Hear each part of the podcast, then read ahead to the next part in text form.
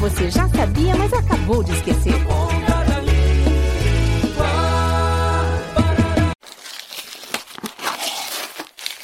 Não acredito, não pode ser. Eu deixei bem aqui. Mãe! O que foi, guria? O que tu tá procurando? Não consigo achar minha boneca. Aquela que a avó me deu. Acende uma vela para o negrinho do pastoreio. Ele vai te ajudar a encontrar. Tá bom, mãe. Negrinho do pastoreio, aceno esta vela pra ti. Você já perdeu algum objeto e pediu ajuda ao negrinho do pastoreio? Diz a lenda rio-grandense que um fazendeiro pediu a um negrinho que tomasse conta de seus cavalos, mas um deles acabou fugindo. Furioso, o fazendeiro chicoteou o menino e o jogou em um formigueiro.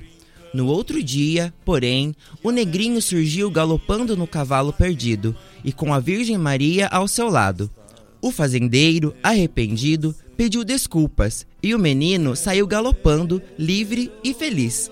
Negrinho do Pastoreio é tido como o santo das causas perdidas. De acordo com a tradição popular, quem perde algo e não encontra, acende uma vela pedindo ajuda ao negrinho para encontrar o objeto perdido.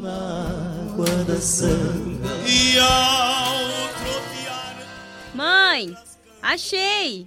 O negrinho do pastoreio me ajudou. Eu te disse, guria. Agora tu já sabe. Quando perder alguma coisa, é só pedir ajuda para ele.